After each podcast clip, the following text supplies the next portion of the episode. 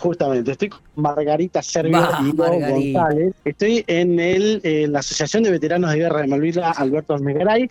Relanzamiento, reinauguración, reorganización del museo que tiene acá la asociación. Margarita, ¿cómo va? Buenos días. Buenos días, buenos días a la audiencia. Realmente acá estamos felices con Aldo en esta primera visita y más que agradecidos desde el municipio de que la asociación nos haya dejado hacer todos estos cambios. En realidad decimos que solo nosotros podíamos hacerlo porque para ellos todo tiene el mismo valor, estaba todo puesto en un mismo lugar y nosotros lo que hicimos fue reordenarlo. Cuando la gente entre va a encontrar cronológicamente lo que fueron sucediendo y las salas. Eh, y realmente fue una tarea muy ardua porque son muy, pero muy queridos en la comunidad. Había un montón de regalos, de, de mucho arte, muchos artistas que sanan esa historia a través del arte.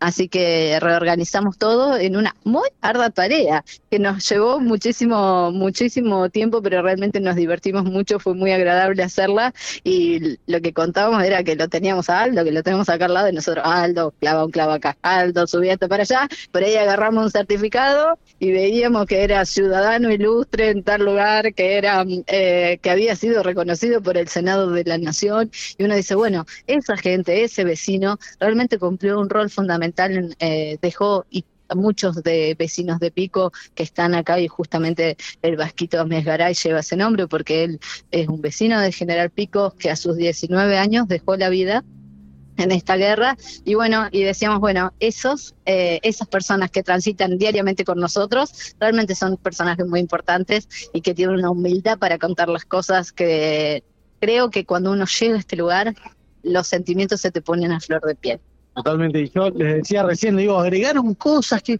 porque veo como mucho cambio de, de lo que es eh, de, de ordenamiento estructural. Pareciera que hay más cosas, no sé si, si es- esa es la sensación por, por el orden que hay, pero cómo fue eh, el detalle de esto de ordenar cronológicamente eh, algo que todo estaba acá, pero que es difícil catalogarlo a veces. Sí, también era, eh, fue muy difícil para nosotros, pero creo que debe ser más para ellos. Pues nosotros veníamos con él y decimos, ¿esto qué es? Como que uno no entiende el valor que ellos le daban y para ellos era absolutamente todo importante. Y decíamos, lo podemos guardar, lo podemos encarpetar, lo podemos... eh, pero creo que tenemos todo. Cuando uno llega puede ver en un, en un primer momento por qué se llama Alberto Amesgaray. La imagen de un nene de 19 años es un niño, sí, esa imagen creo que es bastante, eh, bastante emblemática. Después hay eh, otro de los de los veteranos trajo las cartas que les daban cuando eran llamados, sí, algunas están en inglés, otros están en castellano. Después vamos a ver los roles que cada uno cumplían, esos niños de 19 años que cada uno cumplían, las vestimentas que tenían. Hay una foto de cada uno de los de, de nuestros de nuestros niños, de, no, de nuestros chicos, dice, que son los veteranos, que están las fotos de los veteranos, y entra a una sala donde creo que, que es la, la que más impacta, porque ahí vos vas a ver todos los fallecidos, donde vas a tener realmente dimensión de lo que pasó en esa guerra, vas a tener una cruz que se trajo, que la donó, eh, que la donaron los familiares. ¿Sí? de, los de los caídos que estaba en el cementerio, una cruz original del cementerio que estaba en Malvinas, la, vamos, la van a poder eh, vis- visualizar ahí. Después hicimos una pequeña cronología, es muy corto el tiempo desde, desde el desembarco en Malvinas hasta, hasta la rendición, así que hay una cronología de eso. Y la archivóloga de la municipalidad organizó una gran cantidad de material que tenían, que son revistas, diarios, según esas fechas. Pusimos dos mesitas para que te puedas sentar a leer lo que vos quieras de la fecha que te, que te interese. Y después viene todo una sala del hundimiento de General Belgrano. Que uno ve una balsa, y uno dice, ¿una balsa? Nada. Quizás no te despierta nada. Cuando vos entras en cuenta de que ellos, cuando se hunde, eh, la mayoría, como te va a contar Aldo, eh, son sobrevivientes de, de ese hundimiento. Cuando se hunde, ellos quedan en esa balsa, sobreviven las balsas que estaban con mayor cantidad de gente porque se daban calor, los otros morían eh, de frío, ¿sí? morían congelados. En esa balsa eh, es increíble cuando ellos te cuentan qué pasaba, ¿no? Vos imaginate que quedan flotando sin saber si iban a ser rescatados o no. Con ahí ellos justamente tienen un, ¿cómo se llama? Como un botiquín se llama. O sea, Dicen botiquín, pero tenían agua en polvo, comida, una linterna e incluso, exacto, algo general como para, como para sobrevivir que tenían que racionalizar porque no sabían si iba a ser un día, 10 horas o, o un mes, no iban a sobrevivir un mes.